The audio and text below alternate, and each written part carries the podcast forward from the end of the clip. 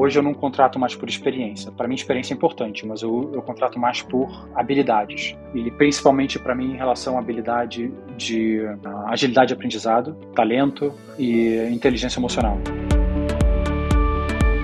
A quinta temporada do Vioral começou e você já pode se conectar no Instagram, Vioral, ou no Instagram do PC, nosso host, Paulo Crepaldi. Em todas as plataformas de streaming, aquela dose oral quinzenal para seus ouvidos. Fique agora com o Vioral. Olá, ouvintes do Vioral! Estou de volta com mais um episódio.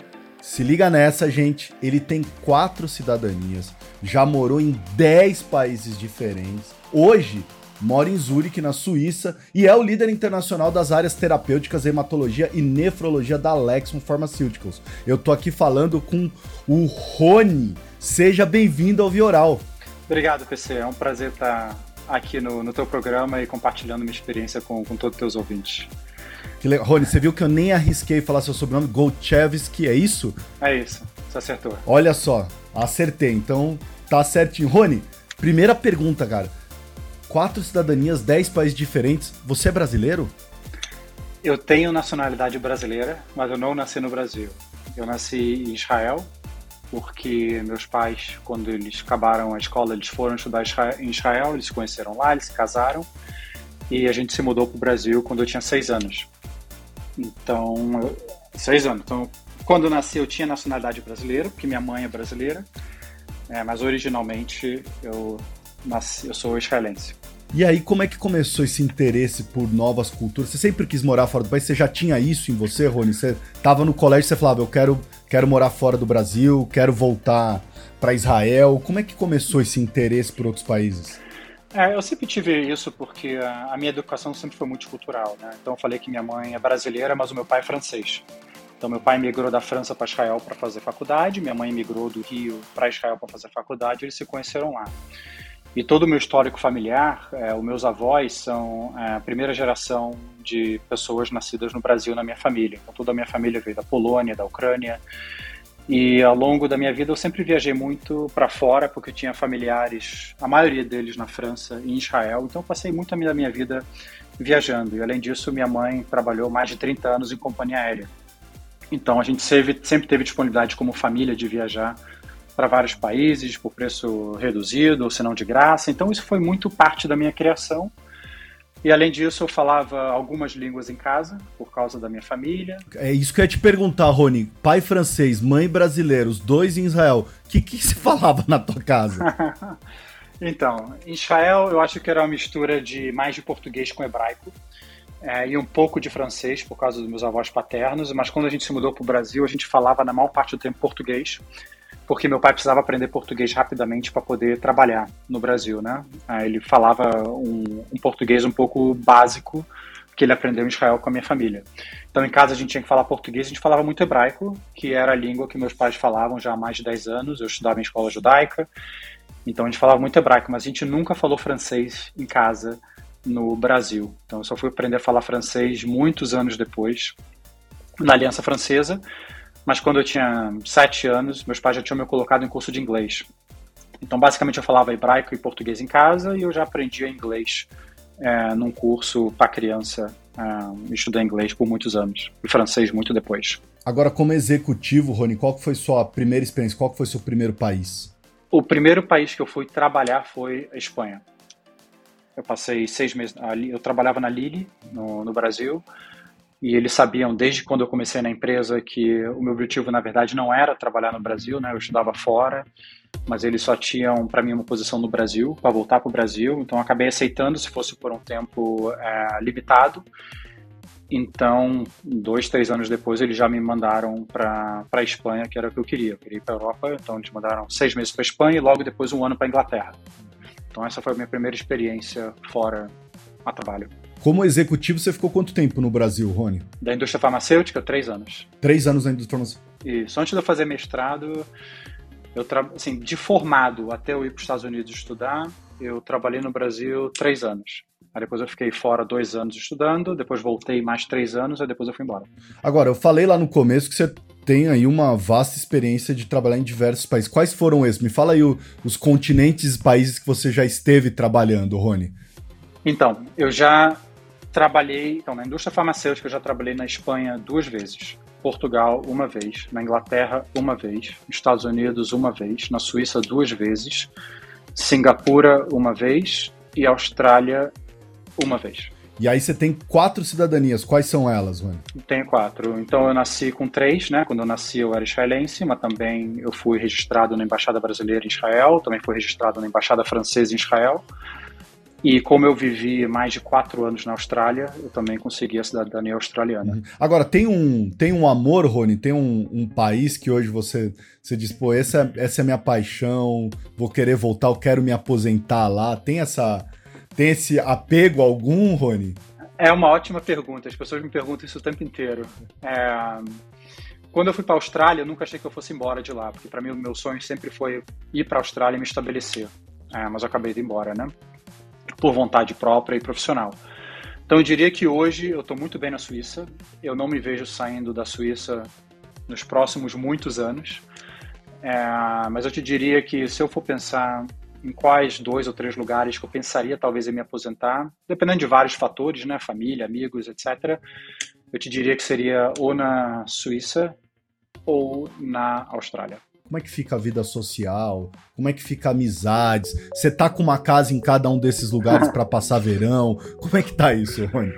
É, então, quem dera se tivesse uma, mais casa de amigo em cada lugar para passar verão. Eu sempre falo com meus amigos que a pior mudança é sempre a primeira mudança que tudo que você vai experimentar é incerto. Você não sabe o que vai acontecer, você não sabe quanto tempo você vai demorar para ter o seu círculo de amigos, para ter seus hábitos, como você vai se adaptar no trabalho, se você vai conseguir trabalhar em outras línguas ou não. Só que a partir do momento que você vai mudando várias vezes, muita coisa vira meio que rotina, vira meio que padrão. Então, não tem muita diferença, né? E, e o tempo para você se acostumar acaba sendo reduzido de vários meses para poucas semanas. Então, e, eu, e, ao longo do tempo eu fui tendo amigos em vários países do mundo, como eu já tinha estudado fora, já tinha amigos em várias cidades e países. Então, sempre onde eu me mudava, eu conhecia alguém. Então, isso facilitava a minha ambientação. E eu, sempre que eu me mudei, eu me mudei pela empresa. Então, a empresa sempre dá suporte né, para as pessoas. Eu sempre, a maioria das vezes eu tinha cargo internacional, então eu já conhecia pessoas em vários lugares, até mesmo no país que eu estava me mudando. Então, pelo menos para mim, nunca foi um, um, impacto muito alto depois da minha primeira, segunda mudança. Agora fiquei curioso, na, hoje na tua família vocês falam que língua, Rony? Como é que você conversa com teu filho? Como é que é isso? É, português e inglês. É, o meu filho, tá. como ele sempre estudou, a maioria do tempo ele estudou, ele morou ou em países de língua inglesa ou estudou em colégio internacional a primeira língua dele, por mais que eu fale português em casa com ele, é o inglês. Então eu tenho que dar uma misturada, inglês e português. Você dá bronca em inglês e é bonzinho e, em português? Como é que é? eu dou bronca em inglês e português, eu sou bonzinho em português e inglês. Qual que é o teu estilo de... Como é que você define teu estilo de liderança? O Rony é o estilo de liderança brasileiro. Não, o Rony já se internacionalizou, pegou um pouquinho de cada. Como é que você se define, Rony? É, eu, eu não acho que o meu estilo de liderança seja baseado em nacionalidade. Acho que o meu estilo de liderança é mais baseado em personalidade. E, e a minha personalidade é mais de uma pessoa que quer ajudar os outros a se desenvolverem e que quer ajudar os outros a, alcançar os objetivos pessoais e profissionais dele, deles, né? Assim, eu, eu avancei muito na minha carreira porque outras pessoas me ajudaram. Né? Assim, acho que ninguém chega em lugar nenhum sozinho, a não ser que nem quando você tem a sua própria empresa. Né? Você sempre tem alguém que abre as portas para você, que te ajuda, que te dá uma mão, que te dá uma oportunidade. Então, o meu estilo é mais a minha personalidade de querer retribuir para as pessoas que estão um pouquinho mais atrás de mim na, na trajetória de carreira deles a alcançarem os objetivos deles, que sejam iguais, iguais aos meus ou diferentes dos meus mas é mais por aí, não é, não é baseado em nacionalidade. Nacionalidade me ajuda a entender um pouco os outros, né? O que está por trás das palavras, uhum. mas não define o meu, a minha personalidade nem o meu estilo. E você, Rony, você tem um template, por exemplo, você chega num país, você, você criou para você um, um, sei lá, meus primeiros 90 dias eu sigo isso para me adaptar, para as pessoas se adaptarem a mim. Você, você, você criou um padrão até para você entender a cultura, entender aquela o local, as pessoas. Você tem isso? O que, que você aprendeu em relação a isso, nos seus primeiros 90 dias num país, Rony? Eu diria que os primeiros 90 dias, bom, tem o país do lado pessoal e os 90 dias em relação ao trabalho, né? Eu diria que nos 90 dias em relação ao trabalho, para mim o principal é conhecer as pessoas, é, conhecê-las como indivíduos, né, não somente como profissionais, é, escutar bastante, tentar entender qual é a expectativa dos outros em relação a mim, tentar entender a expectativa dos outros em relação ao negócio, o que a gente tem que alcançar juntos e tentar o mais rapidamente possível montar uma equipe forte e coesa para que a gente consiga alcançar os objetivos juntos. Né? Eu não acho que eu vou conseguir nada sozinho. Eu realmente preciso que as pessoas, é, todo mundo tenha o mesmo norte, o mesmo objetivo para que a gente alcance algo. Claro, se for uma cultura, uma língua muito diferente da minha, que na verdade nunca foi muito a minha experiência. Eu sempre trabalhei em ambientes multinacionais, internacionais, então para mim não tinha uma discrepância muito grande. Então era mais entender a personalidade, mas claro que se tem alguma parte cultural que eu preciso entender, eu vou tentar me aprofundar um pouco mais. E para mim, do lado pessoal, é, em relação a me adaptar, para mim sempre o mais importante é o meu filho. Qual é, qual é o que eu preciso fazer acontecer para que ele se sinta o mais ambientado, estabilizado e seguro possível, para que eu não tenha essa preocupação dele é, em casa, para que eu também consiga me dedicar à vida profissional. Então, em relação a ele, é qual é a escola que ele vai estudar, qual é a distância da minha casa, quais são as atividades que ele vai fazer, como que ele pode dar continuidade ao que ele fazia antes, quais são as línguas que ele vai falar é, e qual é o suporte que a escola vai dar para ele dali para frente. E que ele se sinta confortável com tudo isso. Existe uma cultura que para você foi mais difícil se adaptar? Ou existe uma que foi mais fácil? Ou é tudo igual? É, é sempre a mesma experiência? Você falou da questão da incerteza. Como que é essa coisa? Tem, tem uma que você se adaptou mais fácil e a outra que você demorou mais? Então, é por, a maioria das vezes eu trabalhei em ambientes internacionais, né? Então, no meu, no meu ambiente de trabalho não era uma cultura homogênea, tá. com, com, exceção de três lugares, com exceção de Portugal, Espanha e Austrália. Então, a primeira vez que eu fui para Espanha, eu estava numa equipe global. Então, não era uma cultura homogênea. Quando eu voltei para Espanha, eu fui para tocar a operação da Espanha e para tocar a operação de Portugal. Aí era uma cultura homogênea. Mas eu te diria que talvez o lugar que para mim foi um desafio maior no começo foi quando eu fui para a Austrália. Por mais que eu já tinha ido para lá passeio, já tinha feito intercâmbio, trabalhar lá para mim, principalmente no primeiro ano, foi um impacto um pouco maior. No Brasil a gente escuta muito de Austrália, parecido com o Brasil, é o Brasil Sim. desenvolvido, né? Tem praia, é, sol, esporte, não sei o quê. Só que uma coisa que às vezes a gente não percebe é que a, a cultura australiana ela é muito horizontal. Né? Você não tem a diferença hierárquica que você vê no Brasil. Né? No Brasil, a hierarquia é muito, muito visível, né? no, tanto no, no, ambiente profissional quanto no dia a dia. Né? Por causa de diferente distribuição de renda, ou diferente nível educacional, né, até mesmo histórico nosso de ter sido uma colônia portuguesa e ter a família real, e você cria né, a corte versus o povo. Então, isso, tá, ainda mais eu morava no Rio, então isso é muito pronunciado. E quando eu fui para a Austrália, que todo mundo que era flat, a estrutura, para mim foi um pouco chocante, que as pessoas falam que pensam para quem quer que seja. Elas não se preocupam em hierarquia. Então, quando eu estava no Brasil, por um representante de vendas falar com o gerente geral, ou até mesmo por um representante de vendas falar com o gerente nacional de vendas, existia uma hierarquia. Ah, será que eu posso falar com ele? Ou é melhor falar com o meu gerente distrital primeiro? Né? Você via essa diferença.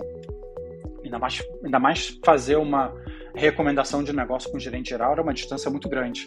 Na Austrália, o representante de vendas vai para o gerente nacional e ele mete o pau na frente de todo mundo, fala o que pensa, não quer nem saber qual que vai ser o, as consequências positivas ou negativas. Cada um fala o que pensa, uhum. independente da, da consequência. Isso também me ensinou uma outra coisa, que, que também no Brasil, né, quando a gente expressa a nossa opinião, quando a gente interage com alguém, talvez a primeira coisa que passa na nossa cabeça quando alguém te critica ou te dá um feedback é: será que essa pessoa gosta de mim?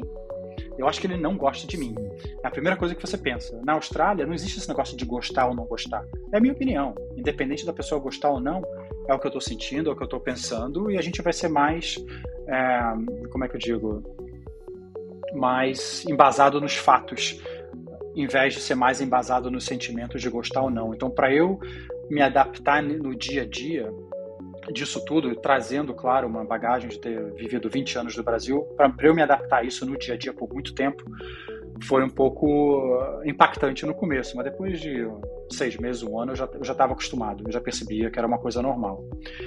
Mas é engraçado também que a primeira vez que eu fui para Espanha foi fácil de me adaptar, né? Porque a cultura espanhola é muito parecida com a cultura brasileira. Mas quando eu voltei para Espanha em 2019, 13 anos depois, para mim foi impactante, porque eu já não estava mais acostumado com esse tipo de cultura hierárquica e tal. Então você vê como a experiência e o teu cérebro e a forma com que você te, que se condiciona a diferente experiência acaba te mudando. Né? E me mudou completamente, me tornou uma pessoa muito mais pragmática, é, levando as coisas muito mais pelo que elas são do que pelo fato das pessoas gostarem de mim ou não. É, não que eu não, não expresse emoções ou nada, mas a emoção não é tudo no meu dia a dia. Claro que tem empatia, tem a conexão com a pessoa, mas isso não leva a forma com que você gerencia as pessoas, né? Você tem que ser a parte factual e tem que ter a parte emocional também. Então, para mim voltar para a Espanha depois de muito tempo foi um pouco impactante e demorou para eu me ajustar a uma cultura que eu já conhecia da minha vida anterior inteira. E para quem está nos ouvindo, Rony, quem que é a Alexion Pharmaceuticals aí na Suíça? Para quem não conhece, uhum. é, fala um pouquinho dessa operação aí, por favor. É, então, eu trabalho na, na Suíça. Um, Alexion, a gente tem o nosso, a nossa sede regional em Zurique. Então, eu não trabalho no mercado da Suíça. Eu, minha função é regional e o que a gente chama de international. Então, international, basicamente, eu cubro o mundo inteiro, com exceção dos Estados Unidos e Japão. Então, nós temos operações em mercados diretos, né, que a gente tem um gerente geral naqueles países, e toda a estrutura que a gente talvez está acostumado a ter no Brasil.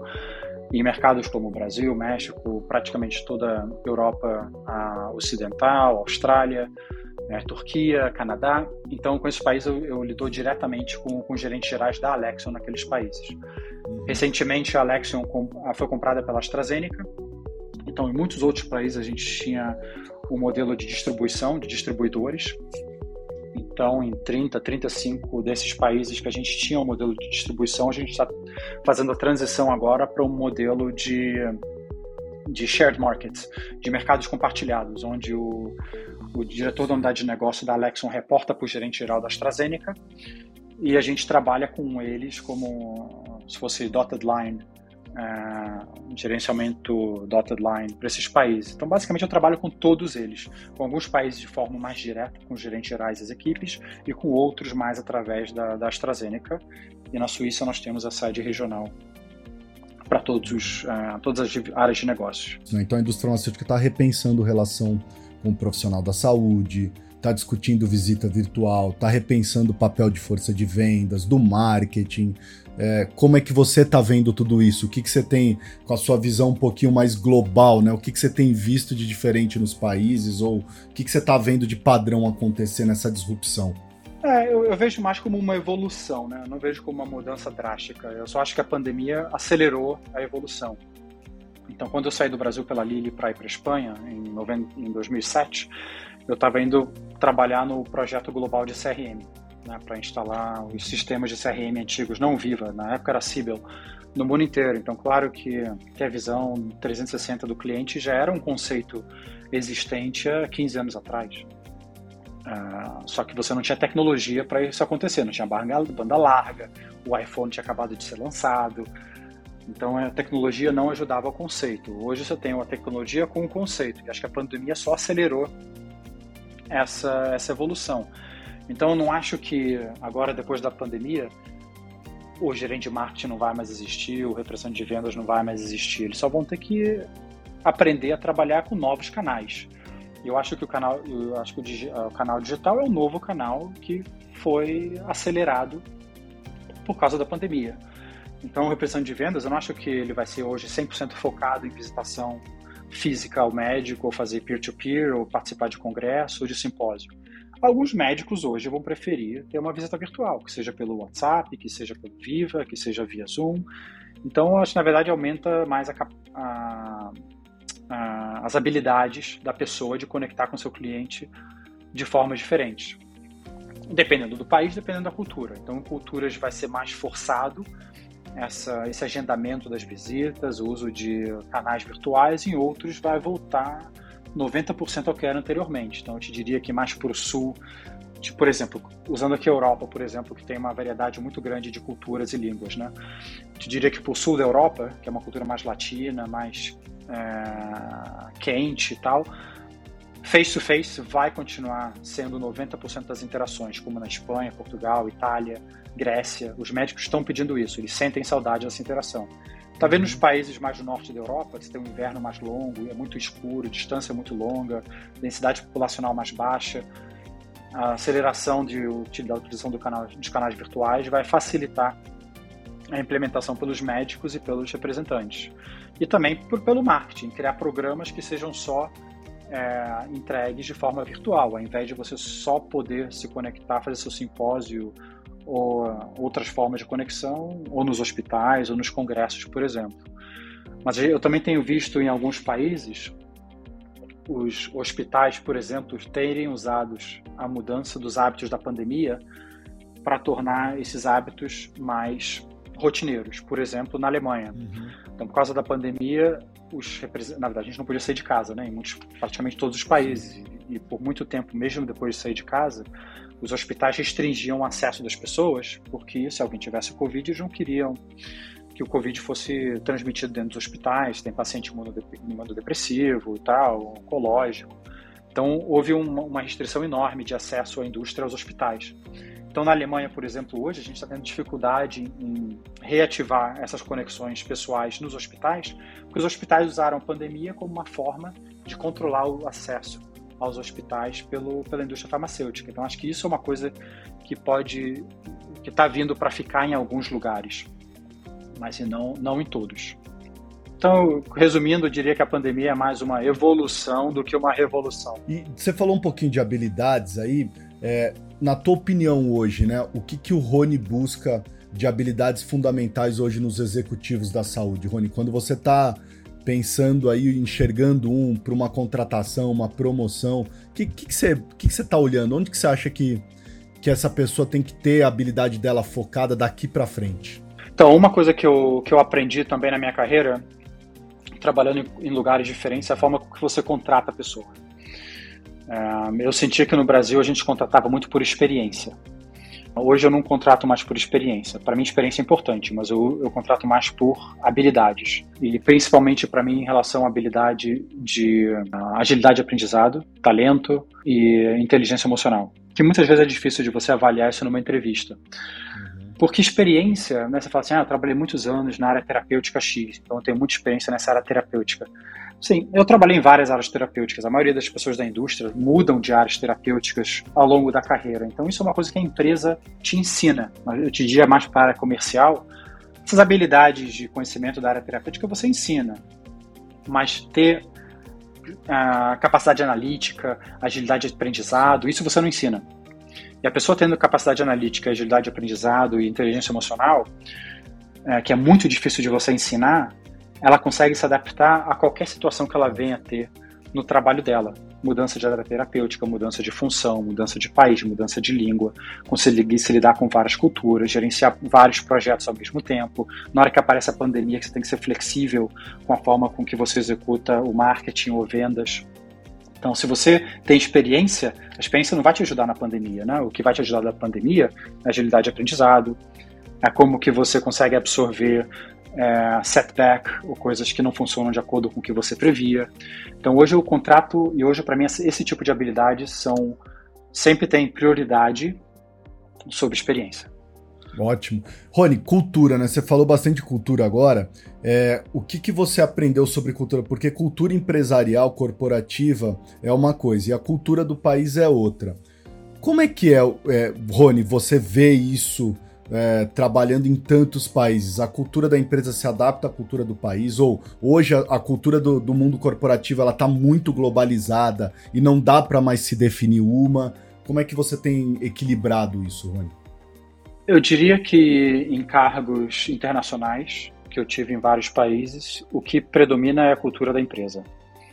Porque eu trabalho hoje na Suíça, eu trabalho com dezenas de pessoas no escritório na Suíça, mas eu te diria que eu trabalho talvez com dois ou três suíços no máximo. Então não existe cultura suíça no escritório.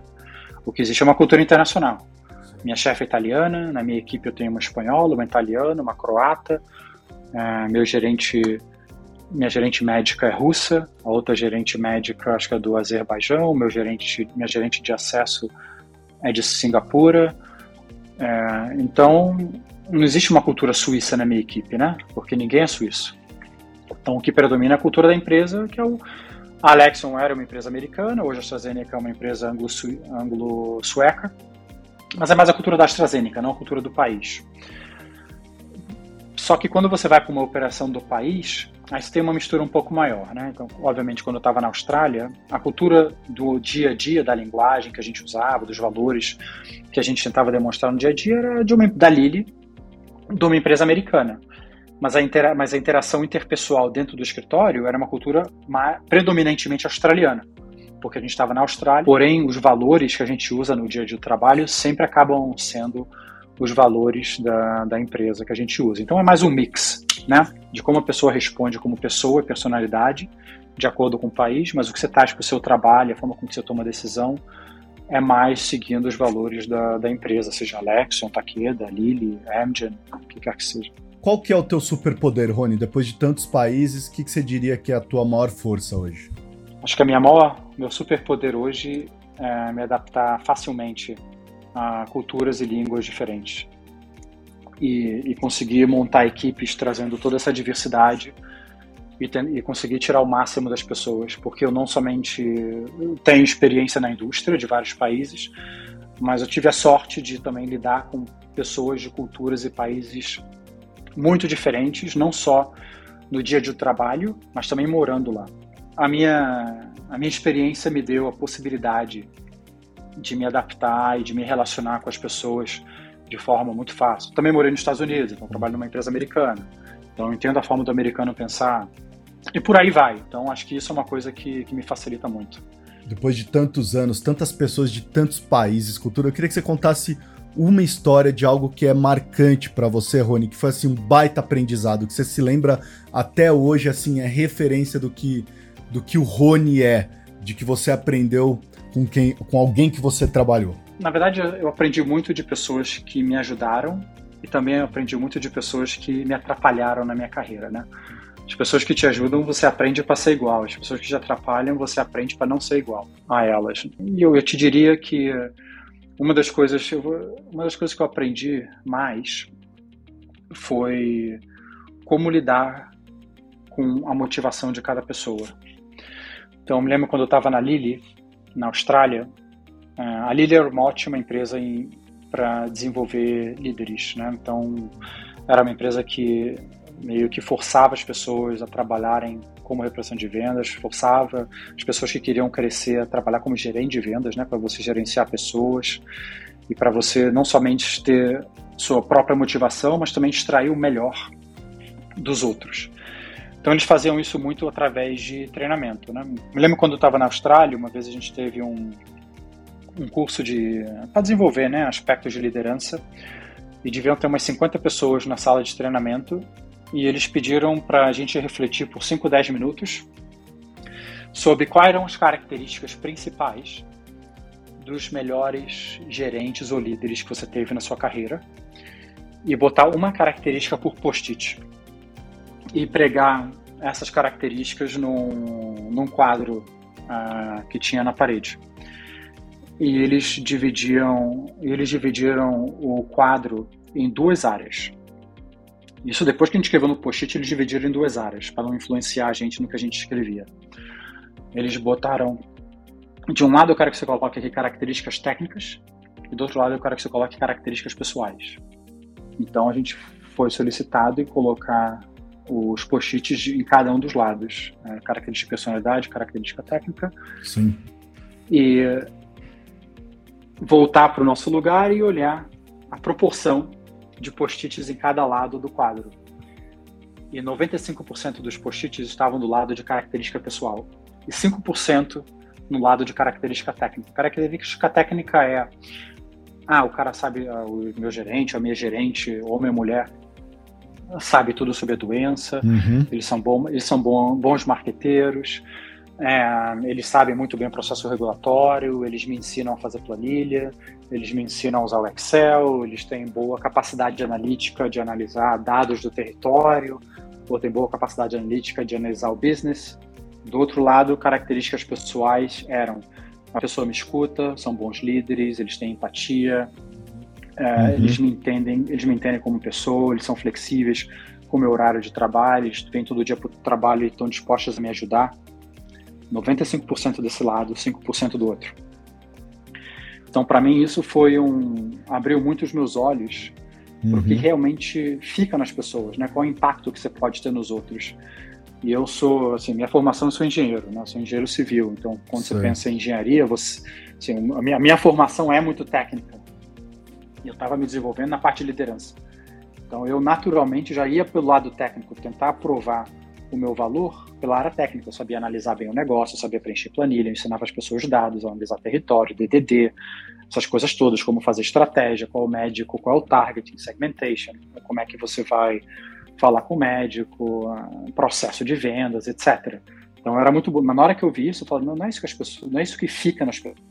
Uhum. O que fica nas pessoas é como você se relaciona com elas, é como você trata elas, é como você é, se conecta para mim. Com, é, é, em como o que realmente para mim era importante na hora que tivesse. Na verdade, naquela época eu tinha equipe, eu já tinha equipe há muito tempo, né? Uhum. De, antes de eu fazer aquele workshop. Mas foi a primeira vez que eu visualizei aquilo de uma forma tão clara na minha frente. Não era teoria, era prática. Eu via na prática o que realmente impactava as pessoas.